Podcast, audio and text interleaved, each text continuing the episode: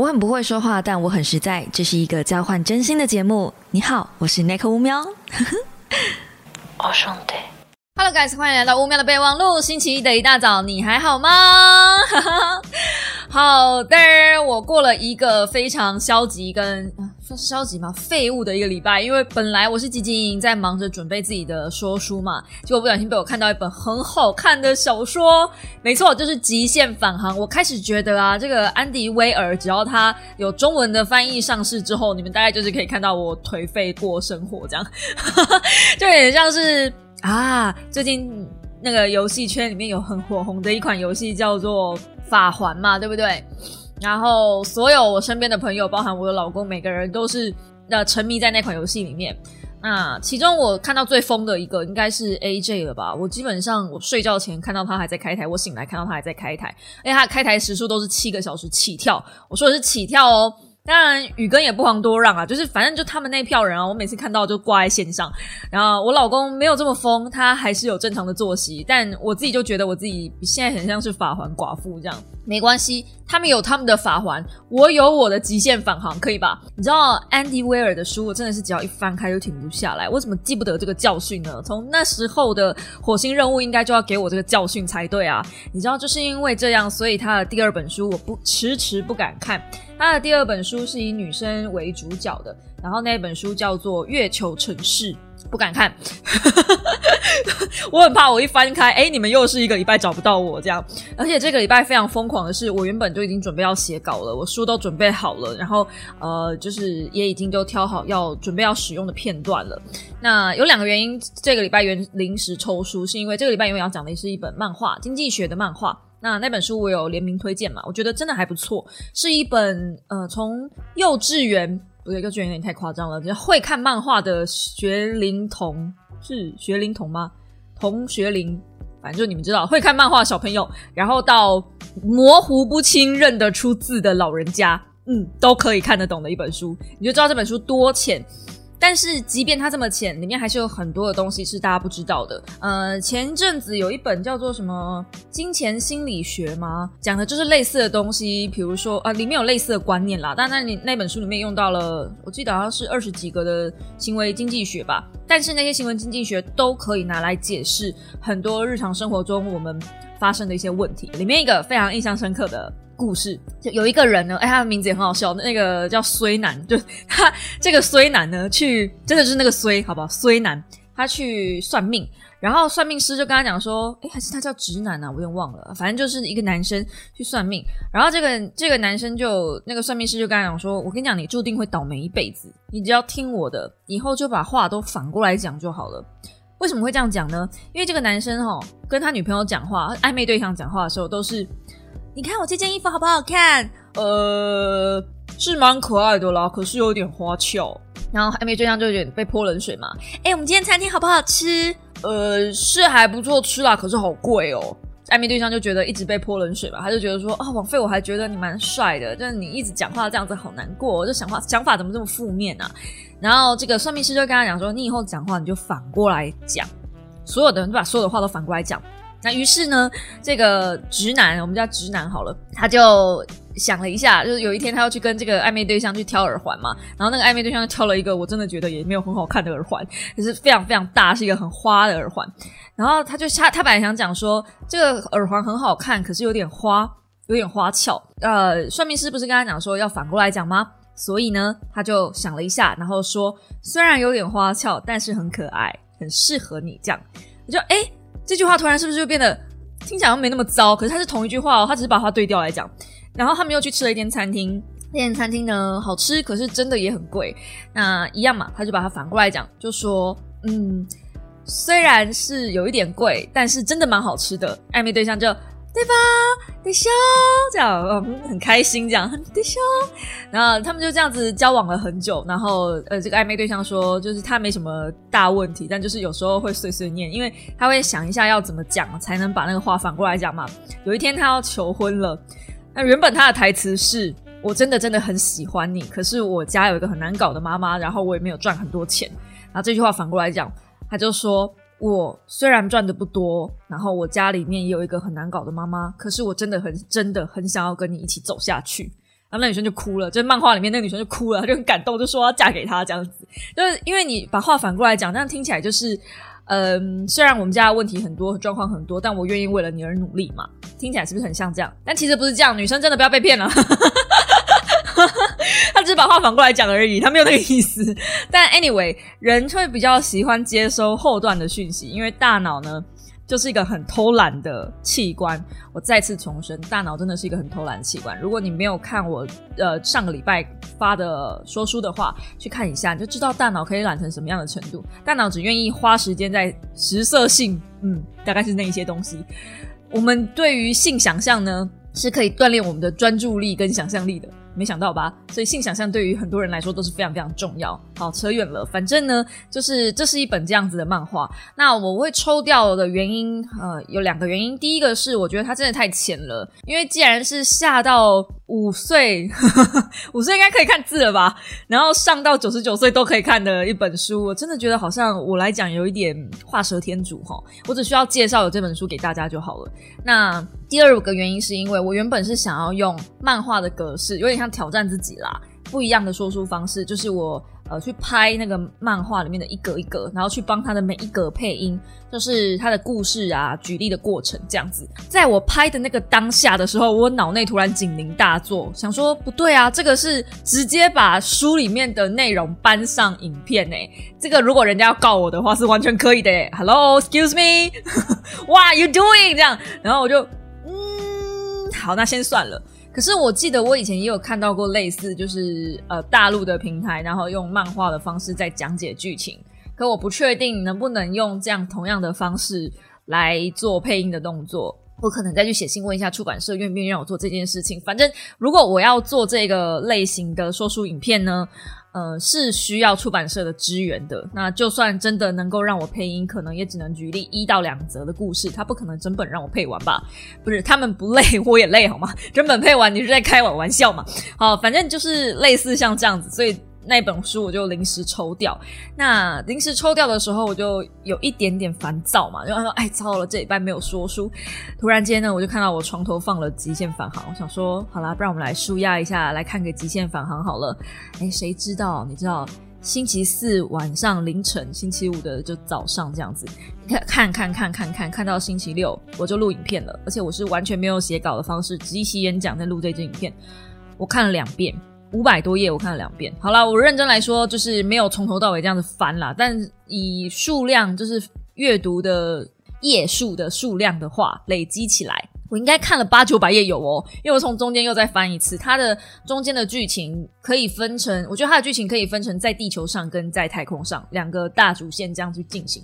哎，它最精彩的就是它是交错的写，就是一下子写月球上的不是月球啦，太空上的事情，然后一下子写地球上的事情，用这样子去做来回的穿插，所以你要看到很后面很后面才会发现这所有事情的时间轴，它最后的时间线是会接在一起的。我觉得这样子的写法超精彩，也是不是一个什么新鲜的手段了，但是一个很令人呃敬佩的手段，因为你需要知道整个故事的逻辑线。其实它大可以从地球上一直一直讲讲到上太空，然后在太空发生什么事情什么。可是这样子相对就比较平淡一点点。那它在中间穿插的一些，就是那些权力角逐啊，然后所有的人性的部分啊，其实这本书人性的部分还好。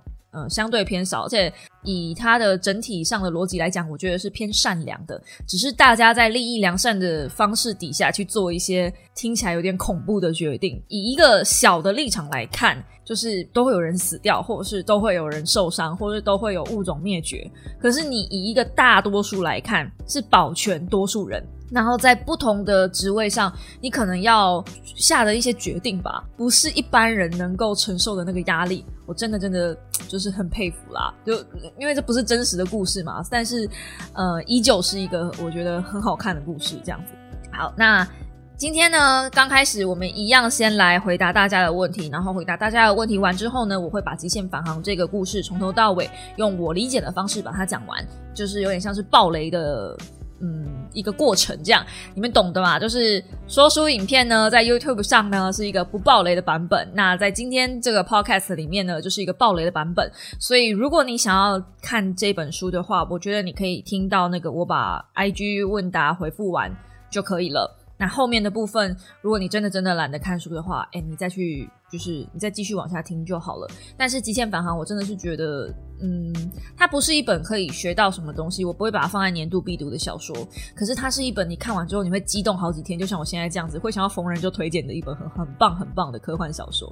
至少以一个科幻小说迷像我这种人来说的话，我是很喜欢的啦。我没有到一百 percent。呃的科幻小说迷，但是我应该有大概八十或是七十五 percent 的科幻小说迷，这样子的话我就很喜欢了。好的，我们接着下来进入了 IG 问答。首先呢，Nico 外出化妆的机会多吗？呃，求现在在意持妆的面容分享啊，每天都被口罩吃光。我跟你说。呃，戴口罩呢是一定会磨损妆面的，不管那个呃广告或者打的多么厉害，你没有定妆定得好的话，就是一定会脱妆。然后呢，我出门呢基本上是不化妆的，我基本上只擦一些防晒品。可有的时候就是要出门拍摄比较一整天的时候嘛，那个时候我的妆前保养一定会做得非常非常好。那我的底妆呢都是用雅诗兰黛的，就是呃超持久那个系列。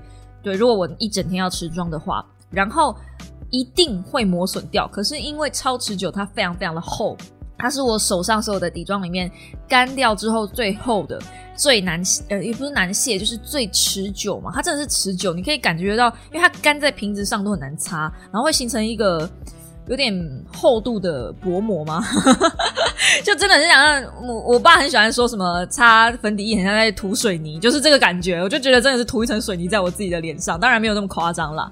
那我长期下来的经验就是啊，你看那一些 YouTuber 啊，然后那一些美妆博主啊，在测那个底妆，其实都不都不太准，因为底妆的持久度真的跟你皮肤的保水度有太大太大的关系了，然后也跟后后续的定妆很有关系。嗯，当然也跟产品本身有关系啦。所以如果你要挑那种比较持久型的顶妆的话，我目前用的是这个。OK，下一题，对人性失望怎么办？该不如说你怎么会对人性有希望呢？就你期待错误嘛，你期待错误就会失望啊。所谓没有期待没有伤害，你就不要期待就好了。所有的人呢就是这样子。那如果你真的对人性很失望，我建议你去看看《仁慈》，好不好？我之前在 YouTube 上有做过那支影片的说书了，然后也推坑了不少人去看，是二零二一的年度必读，真心推荐，好不好？去看一下，去看一下《仁慈》，也许你会对人性重新燃起一丝希望，或者是用一个比较正确、立呃客观、公正的立场去看待人性这件事。想请问 Nico 会有空虚的时候吗？觉得心里有一个洞，对一切都失去兴趣，好像也不能填补的感觉。疫情在家工作好久没见到人，和伴侣两年多远距离了，最近常觉得心里空空的。这种时候，我通常会去做房间断舍离啊，刷马桶啊，会有点渐渐感谢了。也想问问 Nico 的建议。我其实这两年来也是觉得心里空空的，因为以为。婚姻状况嘛，就是以为会有自己的一个小家庭啊，然后到现在会有一些生命比较完整的历程，但事实上是没有的。期待落空之下，本来就是会有一些心底空荡的感觉。这时候我会把注意力放在其他地方上，像你收拾房间，我觉得是一个很棒的决定。我的话啦，我最近因为就下几题有人在问说，为什么我家的植物长得这么好？这样，因为我把重心放在。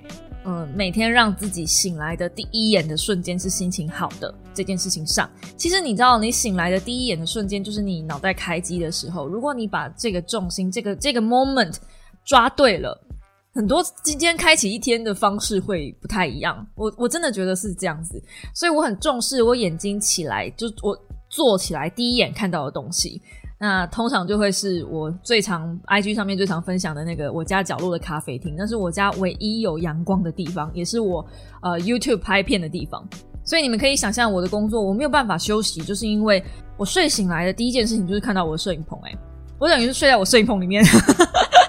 严格来说，这是是真的很不健康。我的工作跟睡眠是没有办法分开的，所以长时间我只要呃，比如说 YouTube 稍微表现一下不好啊，或者是。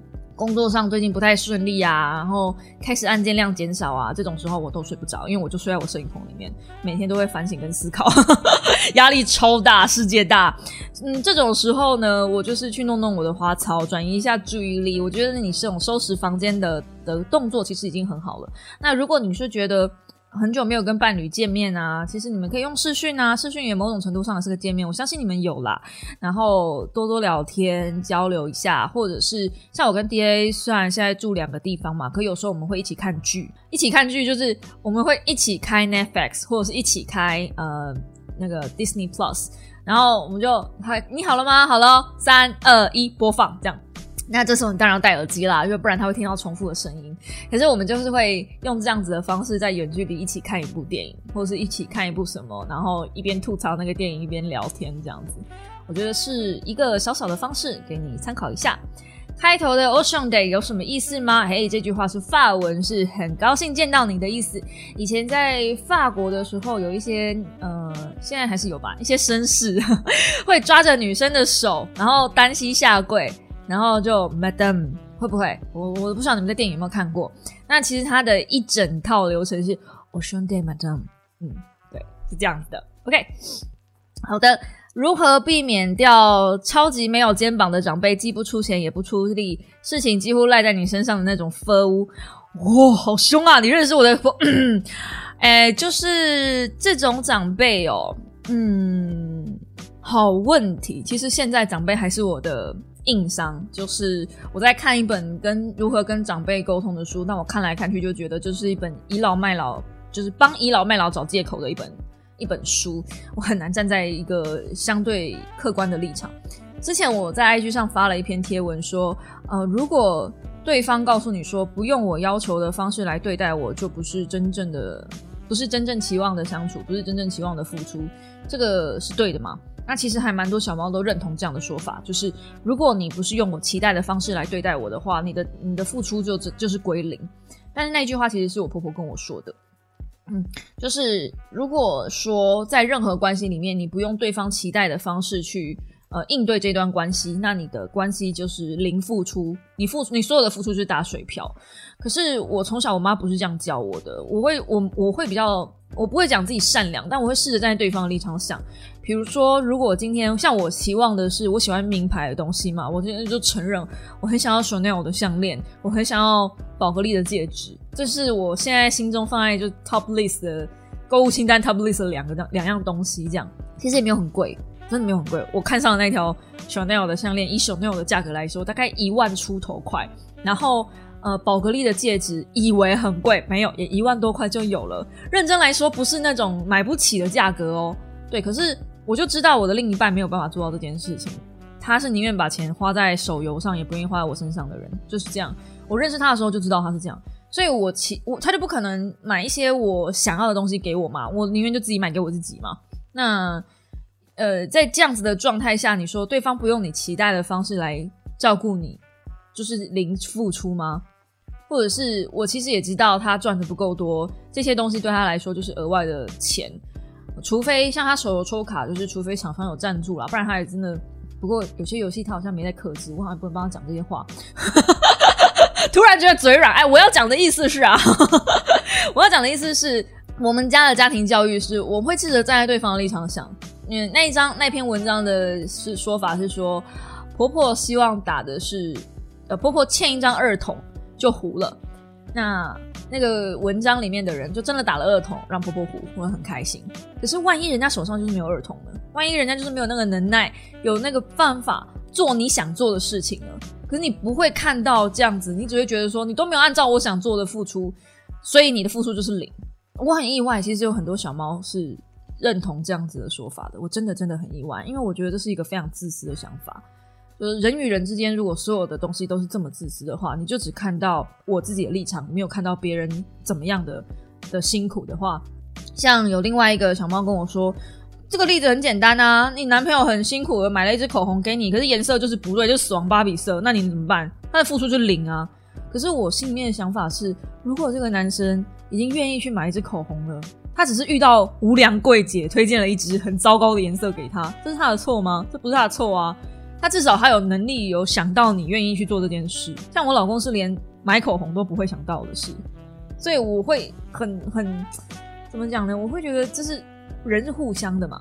回到你的问题，这种几乎不出钱也不出力，什么事情都赖在你身上的废物，你要想他如果真的是行动不便呢？今天如果是一个长辈，他如果可能行动不便，然后你说不是他糟干他不会嘞，那这个长辈你就要想他是呃，你有没有办法回避掉的？如果你可以不跟这个长辈接触的话，可不可以？如果可以的话，那就不要跟他接触啊。那如果呃不行的话，为什么不行？比如说他可能是你一个嗯妈婆婆什么之类的。就因为你一些长辈，我说真的，这个关系我实在不知道怎么帮你解决。但如果他今天是嗯你另外一半的长辈的话，请他去处理这件事情。那如果今天这个是你这边的长辈，比如说你爸你妈好了，这种完全无法就是回避掉的关系的话，能用钱打发掉的问题，我觉得都是小问题。这是我爸以前就教我的，我们家的教条之一啦，就是。能用钱解决的问题都不是问题。今天如果这个问题不能用钱解决的话，那问题才大条。就如果你今天连搬出资本主义都没有办法搞定的话，那这问题就非常非常严重。所以，如果这个呃不出钱也不出力的长辈是可以用钱打发掉的，然后你可以眼不见为净，至少让你开心的话，你就当做缴一个开心费，这个费用就买你的心安。我至少是这么讲的，有一些长辈，我真的是用钱买断，我这辈子就再也不跟他们联络了，因为麻烦，然后也就是省掉自己心烦，这样就给你一个小建议啦。当然，我是一个属于比较不孝顺、公认不孝顺的那一种类型的人，好不好？连我婆婆不是我婆婆婆认证的不孝顺的媳妇，所以呢，你自己考虑看看喽。OK，听 Podcast 想知道乌喵说老师一下批评一下说第一版 OK 时，那口怎么应付这种可可怕的状况？就是在心底干死这个老师，然后等到有一点话语权的时候，把他公开讲出来。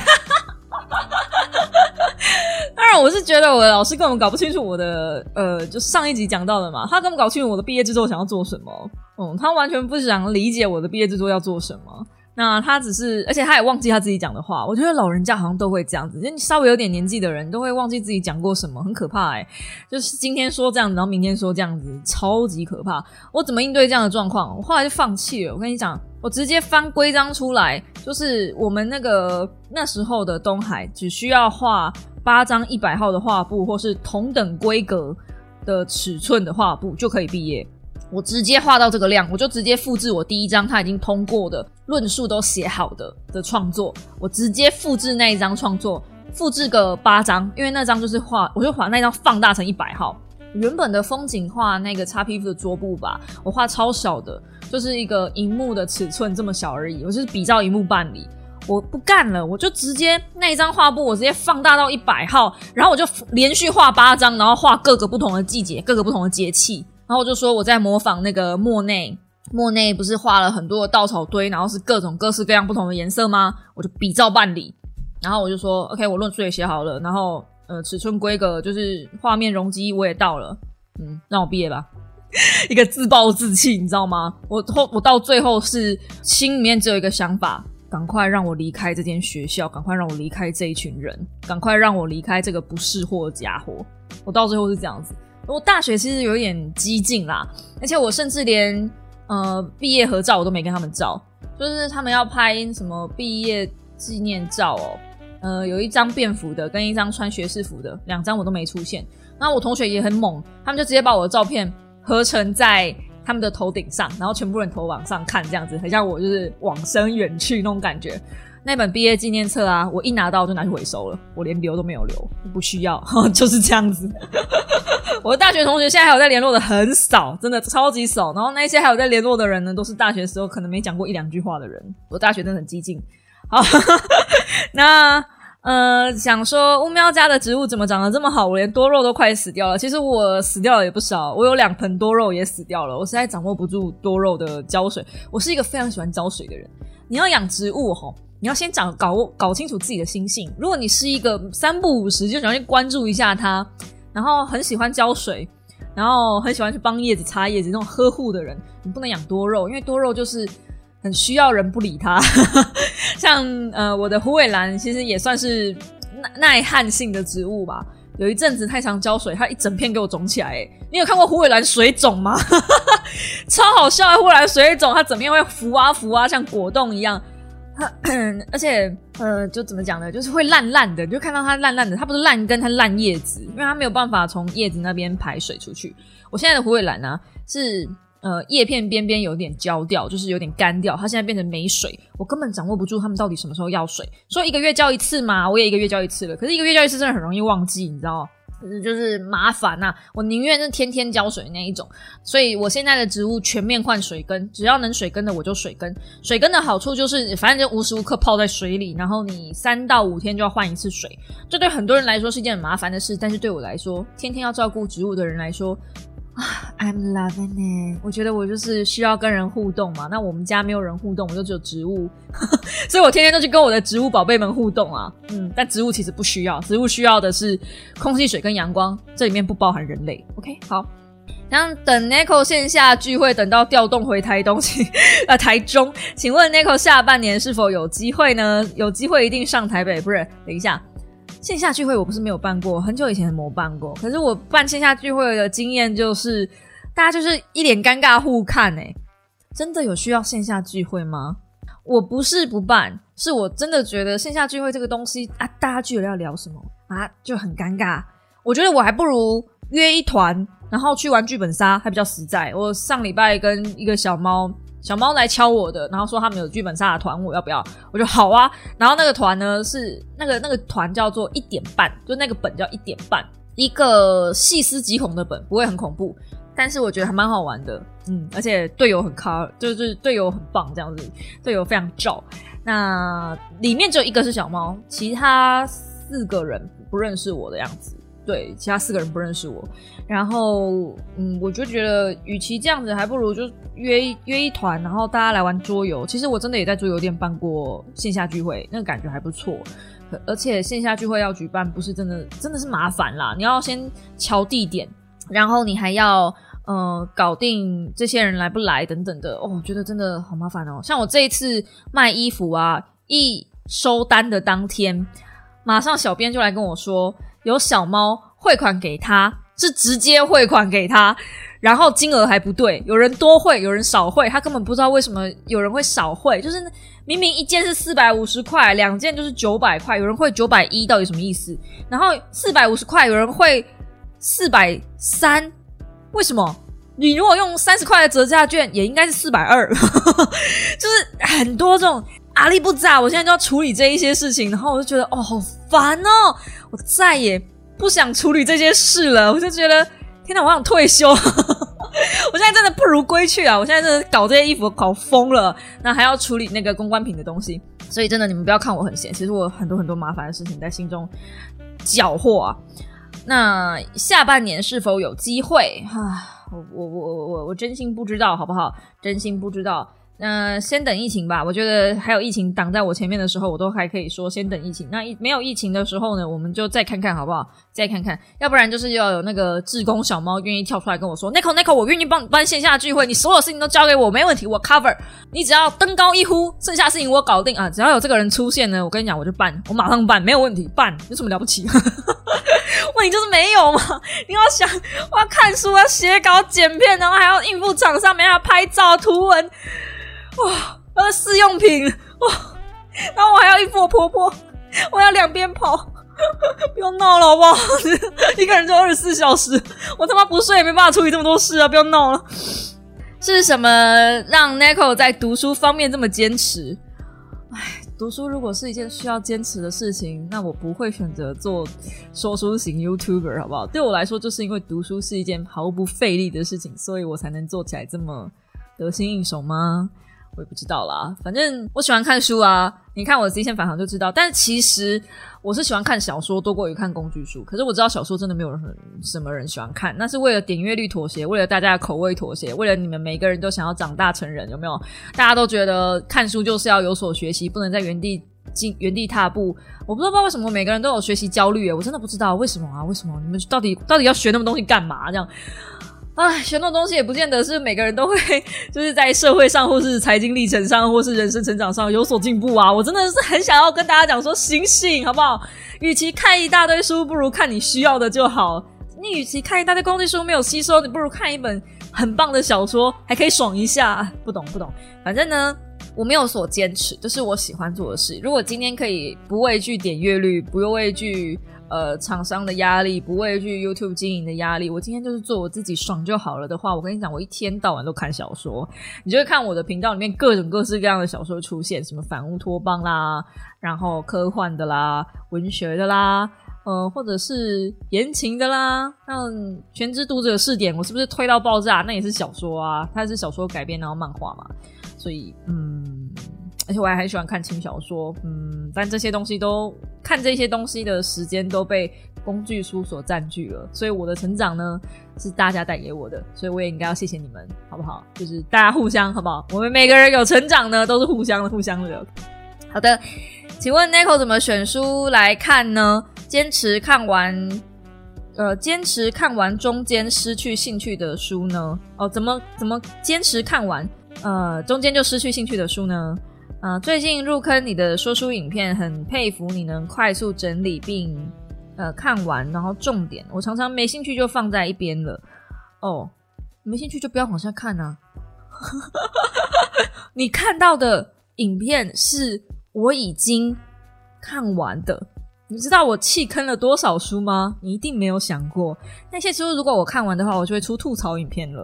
因为中间没有兴趣，然后你就放下了的东西，表示它对你的生活一定不重要啊。就像我刚刚讲的嘛，不用有所坚持，你要有所获得，不是整本书看完你才能有所获得。你如果看到一半你就觉得，嗯，我今天已经获得我想我想获得的资讯了，你不要看完也没什么关系啊。像我上礼拜分享的那个《别让大脑不开心》，它是一本可以挑着自己感兴趣的。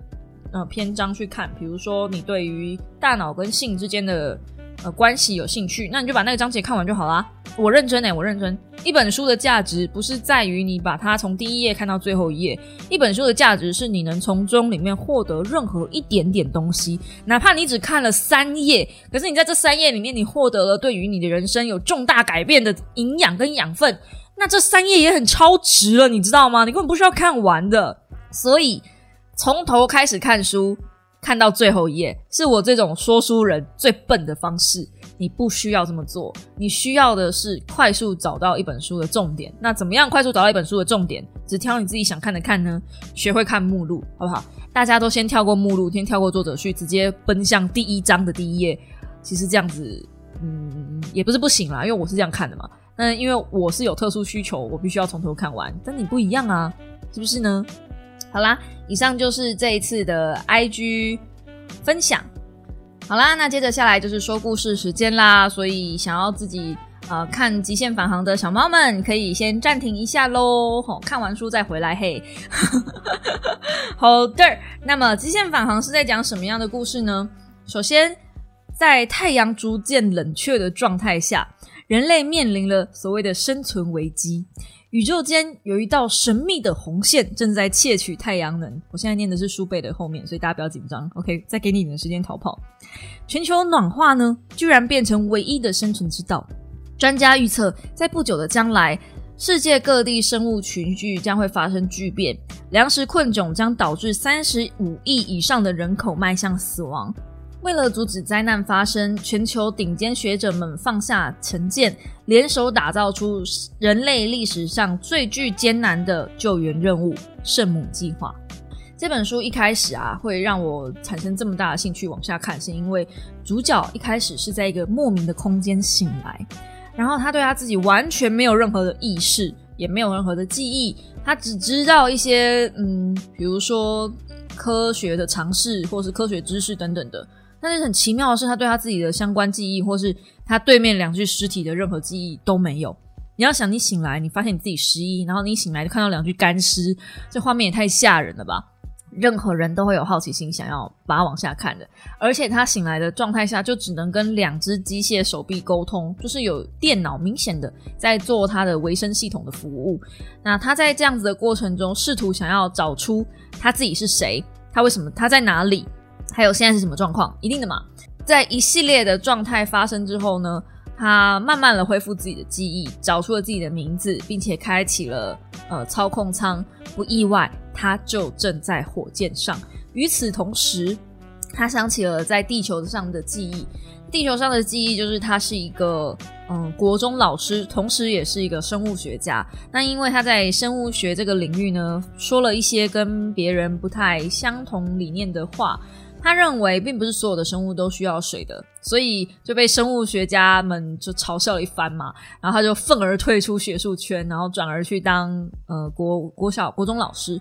他对于他的学生，对他的孩子们其实是有爱的。他觉得这些孩子们很可爱，然后有的会尊重他等等的。有一段是他在回想起来他在上课的过程。那反正呢。嗯，他在这样子的历程之下，他又回到了太空里面。他必须要搞清楚，说他为什么现在人在这里。接着他回想起来，他发现那一些黑色的原子其实是太空的一种细菌。那太空的细菌呢，它是靠太阳能为生的，所以他很兴奋。也许他的理论是对的。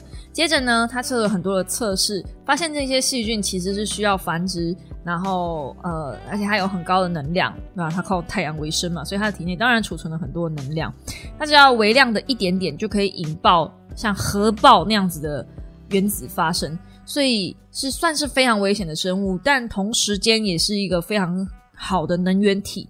科学家发现这件事情之后，首当其冲当然是要解决太阳逐渐变冷这件事情，因为太阳是不可以变冷的。以地球上来说，太阳是维生的很高的。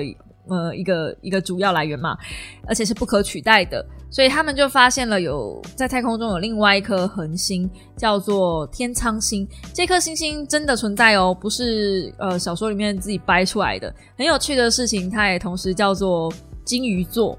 那如果有玩过之前黑象级的一款游戏，在那里面也有一群外太空人来自金鱼座。有趣的是啊。就是他们到了那附近，想办法到到那附近嘛。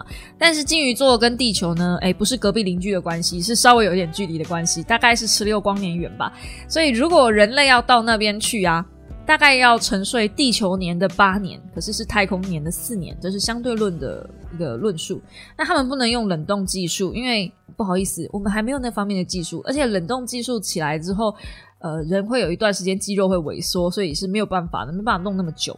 至少在这个剧情里面，它是在二零二零二零二二的现在，我们没有那那方面的冷冻技术，那怎么办呢？就只能让人类进入长期睡眠嘛。可是长期睡眠并不是每一个人都吻合资格，好死不死，咱们的主角就是其中一个吻合资格的人，但是他不想上去，因为这一趟旅程呢是有去无回的旅程，所以他很坚持，嗯，他就是呃不要做这件事情。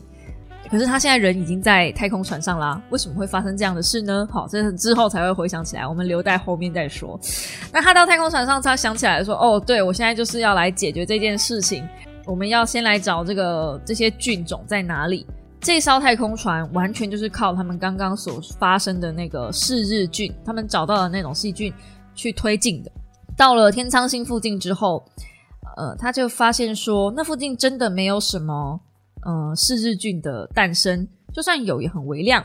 然后接着呢，他看到了对面有另外一艘太空船，他很惊讶，他就说：“哇，地球派了两艘太空船吗？不对啊，那个太空船的造型绝对不可能是地球人做得出来的，因为完全不吻合，就是任何的流体力学。说任何人会造出那样的太空船的人，一定是没什么常识，没什么知识吧？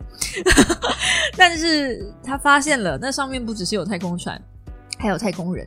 嗯，不意外吧？有太空生命嘛？于是他就试试着跟那个生命接触，那对方也很友善，想要就是表现出善意。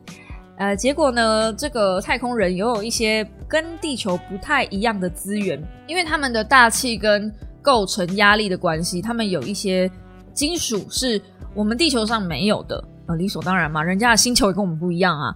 那他们第一次接触的时候，他看到这个外太空人的时候，其实他有点吓一跳，因为在书里面的形容的时候，我也是觉得很恶心。我看到那个书里面的形容，我差点把书摔出去。那个外太空人长得跟蜘蛛差不多，他拥有五只的脚，嗯，或是手。然后，因为他们的大气压力是地球的二十九，哎，二点九倍，所以相对非常非常高压。而且他们呢是吃金属，然后从体内，因为他们的体温很高，然后是从体内排出氨气，就是尿尿的那个味道。所以他们的大气里面有充满了很浓的氨，也就是它生存的地方，对于人类来说就充满了重金属跟剧毒，所以人类没有办法吃呃对方吃的食物。那这个外太空人呢？作者给他的名字叫做洛基。那洛基他基本上是一个非常非常厉害的太空工程学家，你要他做什么事情，他马上都做得出来。那洛基也很可爱，他们试着在学习对方的语言的时候，呃，洛基是用唱歌的方式，然后我们的主角会把他的唱歌的音符转换成。固定的字句，借由这样子的方式去学习对方的语言，我觉得这套系统超有趣的，而且在书里面就可以明确看到一些符号啊什么的。那他们也有一些自己的时钟。这个洛基他来自的星球是六进位，跟我们地球习惯的十进位不一样。而且洛基他计算数学超快速，他认为人类的记忆是很没有效率的一件事情。有有趣吧？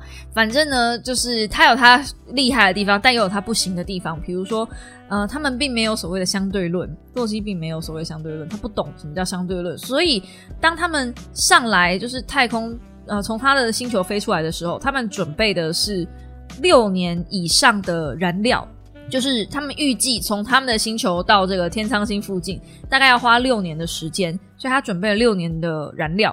可是他因为没有学过相对论，他并不知道当他飞上来的时候，一个相对的时间，时间会不会对折，所以只需要三年的时间。也就是说，洛基其实呃有有多余的燃料，而且甚至是多很多的燃料可以提供给我们的主角返回地球。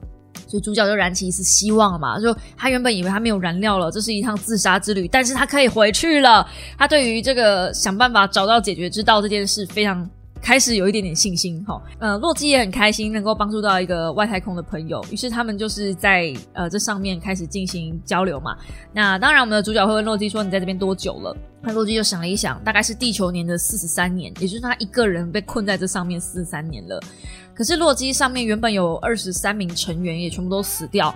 那在主角的疑问之下，才知道哦，他们并不知道太空有辐射这件事情。那太空里面是有辐射的，这也是一个冷知识吧。嗯，然后呢？因为他们的船并没有考虑到这件事情，他们并不知道有辐射这样的东西存在。因为在他们的星球里面，他们有一层很浓很浓的大气，再加上他们有高高热高压，根本就是一个完美的保护套。他们完全不知道有辐射这玩意儿，因为没有光照，辐射进不来啊。所以他们的生物在。演化过程中并没有产生对抗辐射的基因，跟人类不一样。人类其实或多或少，我们都会接受一点辐射线。每天你在照太阳的时候，其实都会有一点点。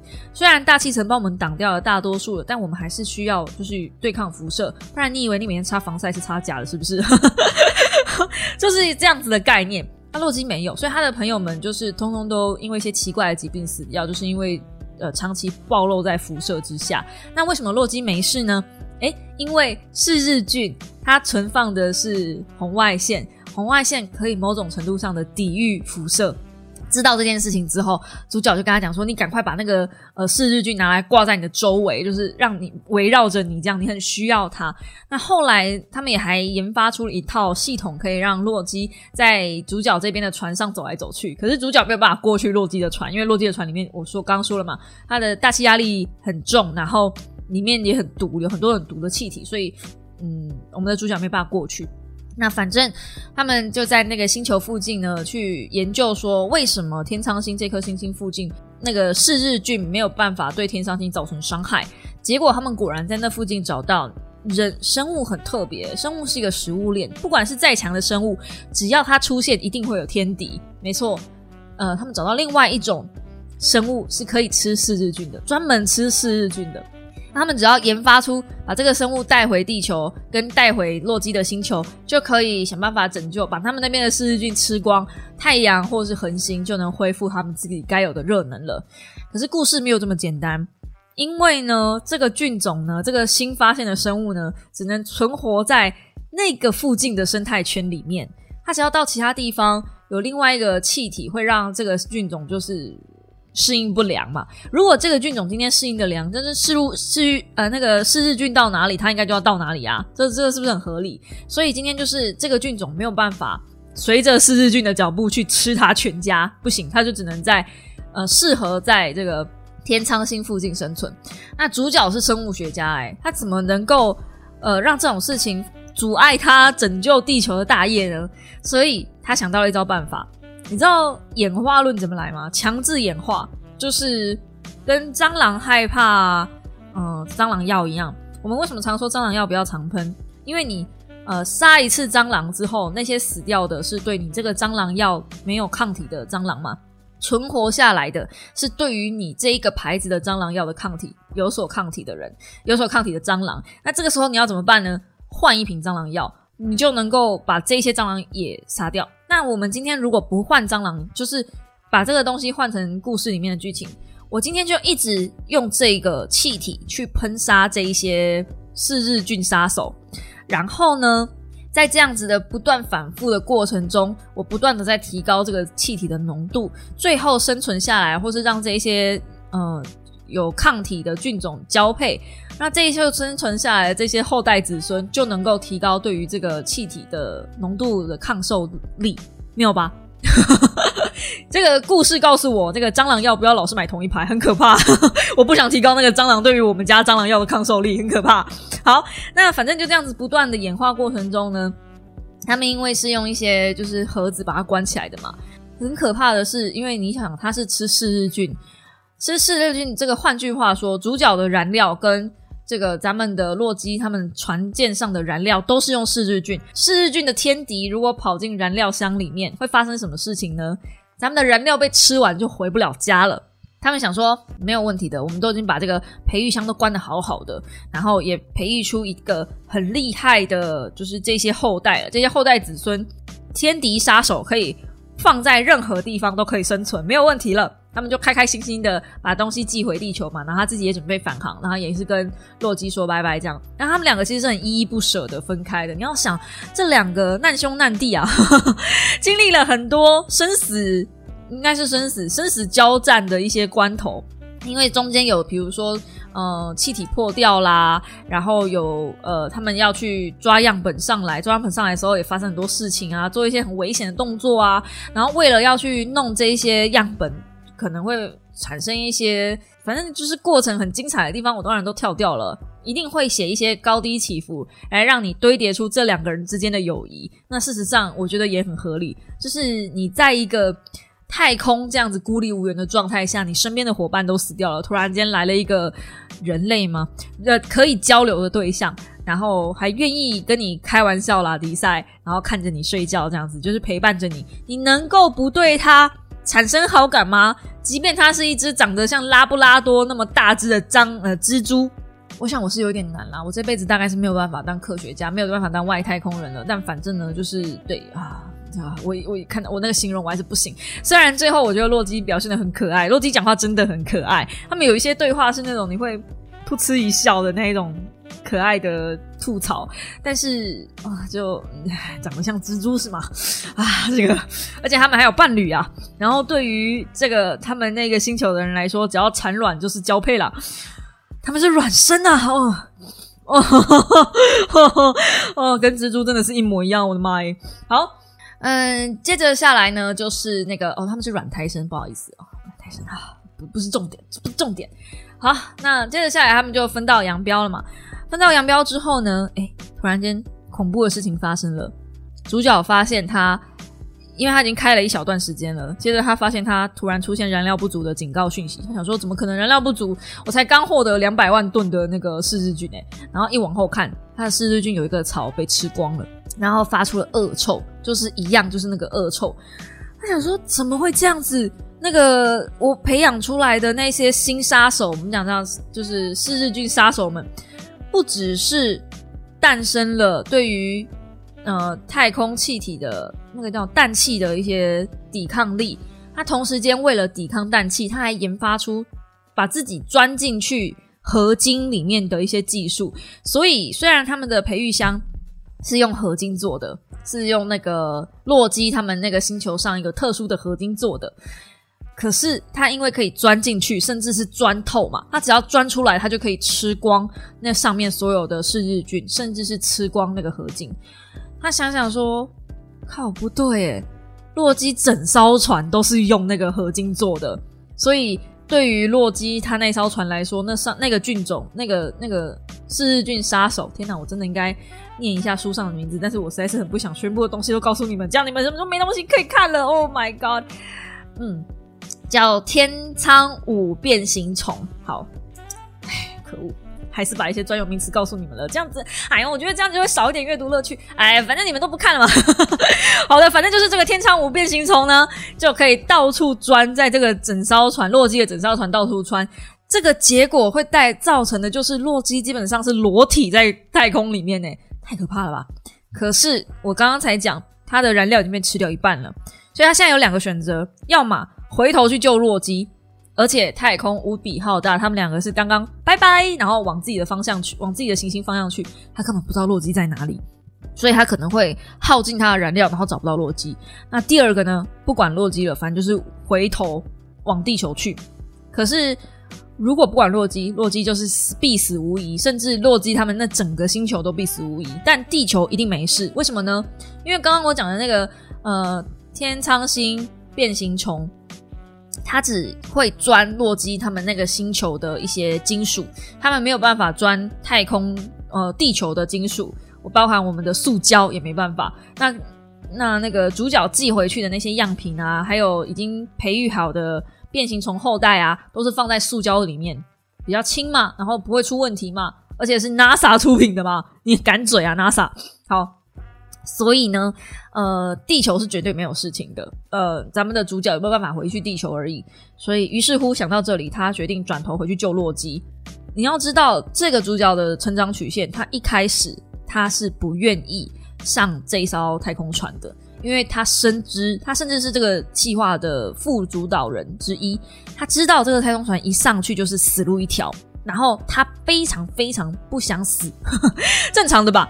有一些英雄是会愿意为了人类而死亡的，因为这是大义。可是他没有这种大义。甚至那个主导人里面有一个很强势的女生，是这整个企划的主导人。她说：“我为什么把你留在身边？我为什么要把你一个国中老师留在身边？就是我知道你有用，而且我知道你就是个懦夫，因为你被整个生物圈，你提出来的理论被整个生物圈所嘲笑，你就躲到舒适圈里面去教国中生了。你就是个懦夫。”然后他自己也承认，对他就是个懦夫，他就是不愿意为了人类新生，怎么样？然后那个女生就说：“好，没关系。”你不想，你不想上去，我有办法让你上去。他就打了一针法国最新研发的呃丧失记忆的药，昏迷药。然后这个药打进去之后呢，他会对于自己的个人记忆产生一点就是记忆障碍，不会完全失忆，会慢慢回想起来。可是那个女生跟他讲说。等你回想起来的时候，你已经对这个任务投资太多的资源，我太了解你了。你不是坏人，你只是懦夫，你只是胆小鬼而已。但是你不是坏人，你在那个环境下醒来，你一定会为了这个任务付出很多很多的事情。然后我不会告诉你的组员你发生什么事，他们只会以为这是长期睡眠的副作用。等你到时候已经想起来的时候，你们的任务应该已经差不多了。那真的也就如同这个女生所讲的，等她想起来的时候，这任务已经做完了。所以他就很干，你知道，他本来想说是要回地球去干爆这个女生的，然后就揭露他的他对他做的事情。但是洛基比较重要，好不好？所以他就觉得说他必须要去救他的朋友。他真的返航回去救洛基。那洛基看到他也非常开心，因为。呃，洛基的船已经没办法载他回去洛基的星球了。但洛洛基如果不回去，呃，他的星球是必死无疑，因为他没有那个技术是可以把东西那个就是虫先送回去的。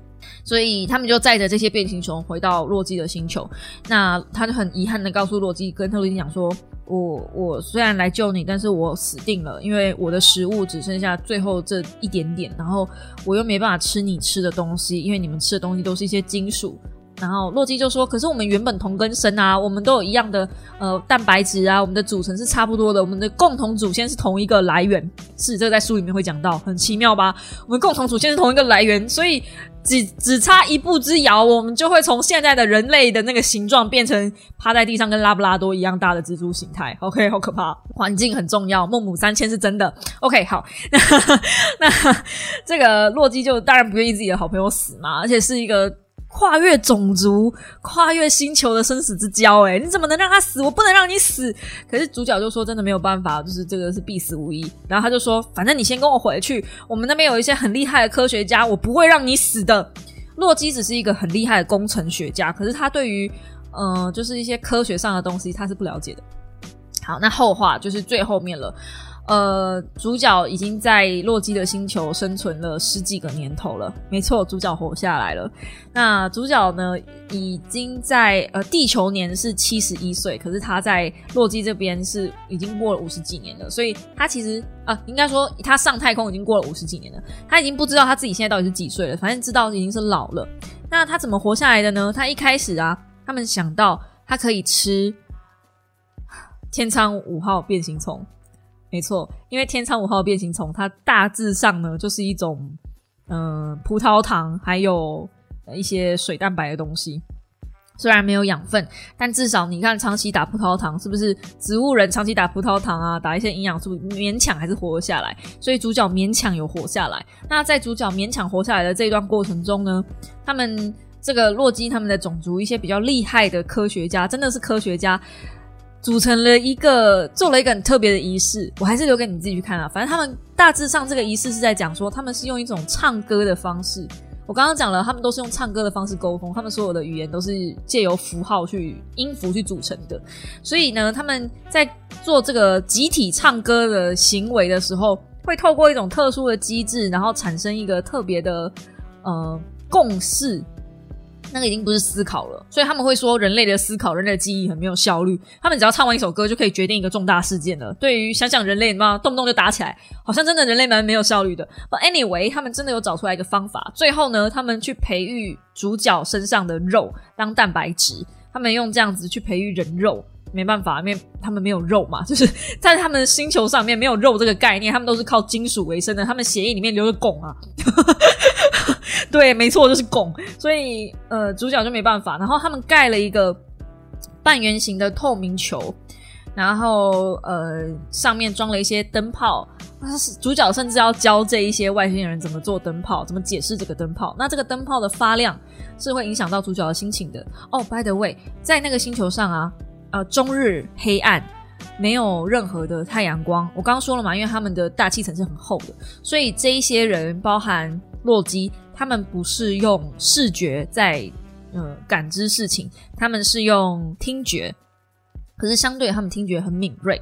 好那就反正就是，他就跟洛基约了要在那个一个一个地方相见，因为见面对于这个种族来说是很重要的一件事，会面唱才能唱歌，面对面唱歌。OK，好，反正就洛基就在一个地方等他，然后洛基就说：“哎，你很久哎，怎么还不快一点？”他说：“啊，我现在老啦，你给我一点时间嘛，哈。”那洛基就告诉他说：“地球恢复亮度了。”恢复到最大亮度，所以当初他们送回去的那一些呃变形虫，其实有发挥他们该有的作用。地球上的科学家还是有做到该做的事情。然后这个时候，主角就放下一口气，他感动到哭了。他觉得他人生是有意义的，这一句话对他来说太有意义了。然后洛基就问他说：“那你想回去吗？你现在想回去吗？”他说：“洛基跟他讲说，个人私心当然是不希望你走，因为你是我的朋友。”那主角也在想说，他自己年纪也大了。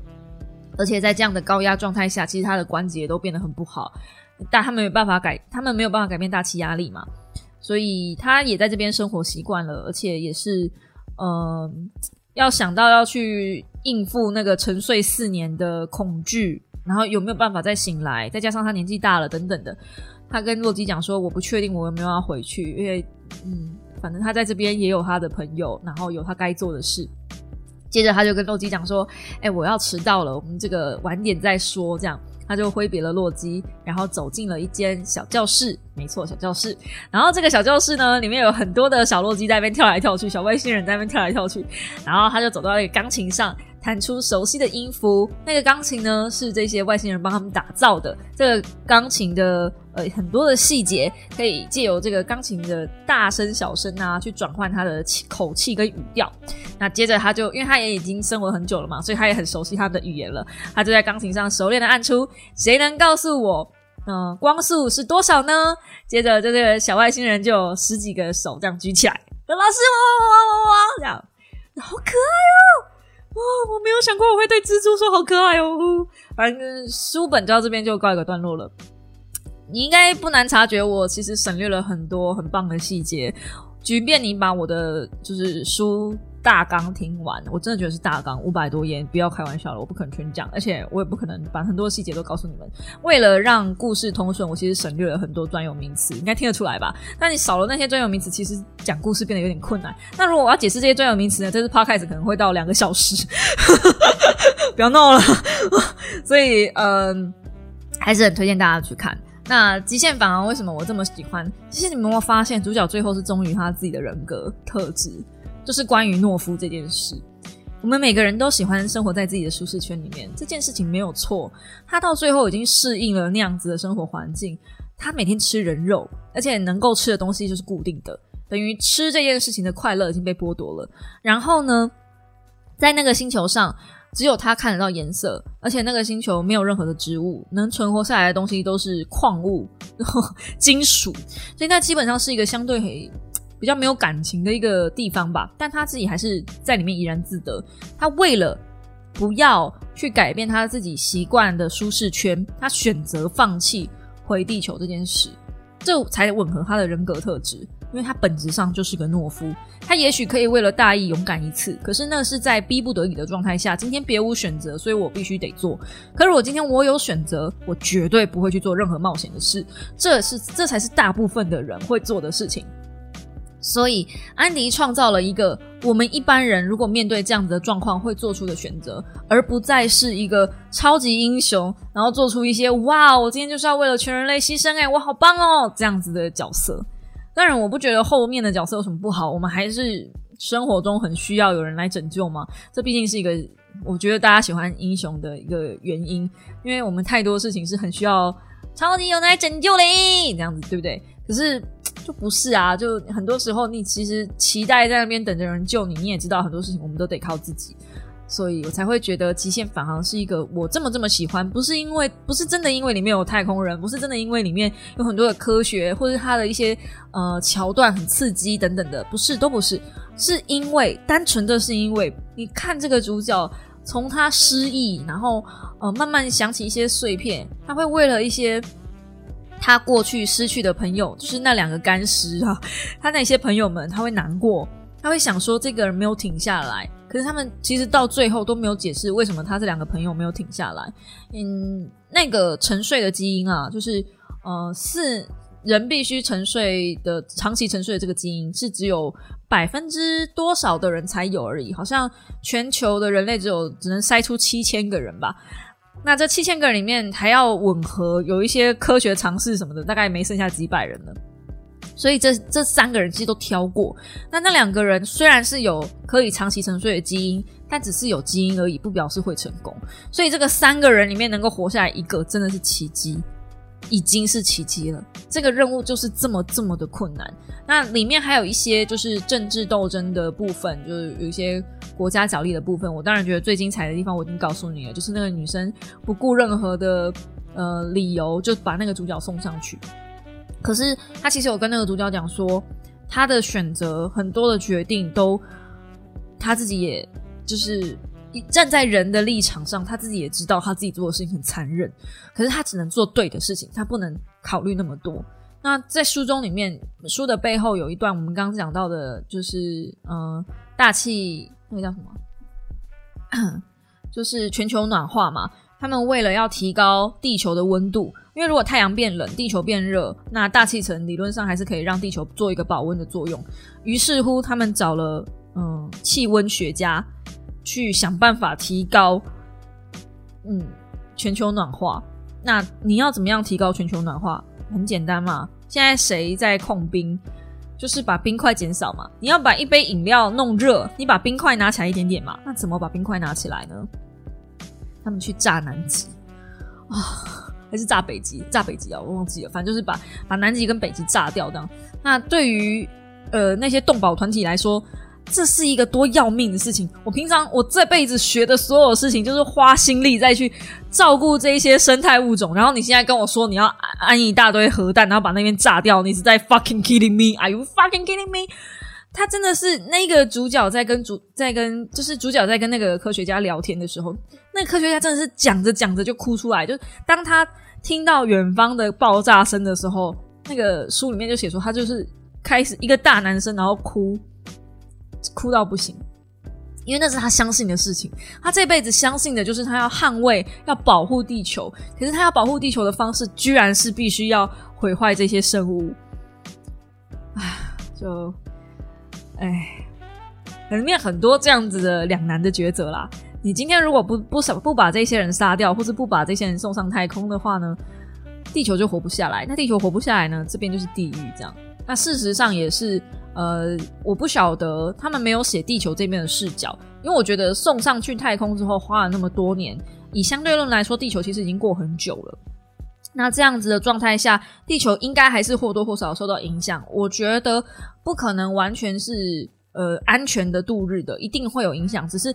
恢复到原本的嗯亮度，就太阳恢复到原本亮度的时候，还是需要一点时间。那这中间的过程，我觉得应该也很精彩。可惜啊，我觉得安迪应该是不会再写地球这边的视角了。我觉得好可惜哦，好想要，好想要看地球这边的视角。我觉得那个女生也应该出一集，就是那个女生一直在处理各国之间的那种政治角力纠纷，然后。全国的人，全球的人都仰赖他，可是全球的政府都想弄他，然后又弄不到他，这样里面还跟中国的政府合作什么的。我觉得如果写那女生的视角，一定很刺激，一定很好看哦。为什么不出？因为安迪是科幻学家，所以他应该会比较专注在太空的试点，他应该就不会想要写人性角力的部分的啦。那边只能靠我们自己脑补了。好了。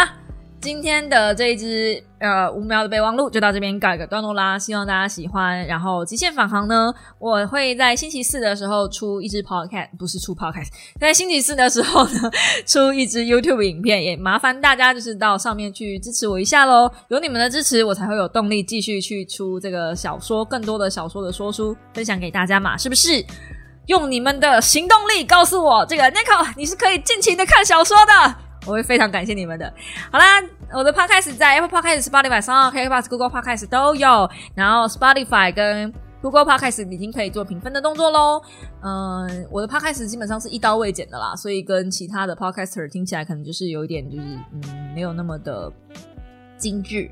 哎，但相对之下呢，嗯，你们听到的都是原汁原味，包含任何的叹气啊、喘息啊，呃，对，一刀未剪，反正我也没时间剪啊。而且我也懒得剪啊，好啊，那就是这样子了。喜欢我的 podcast，欢迎用评定按评阅，嗯，评定订阅按赞留言，嗯，订阅按赞留言，还有评分，评分订阅按赞留言啊，好麻烦啊！我觉得粉丝要做的事情好多，反正 do your thing，我们下周见，大家拜拜。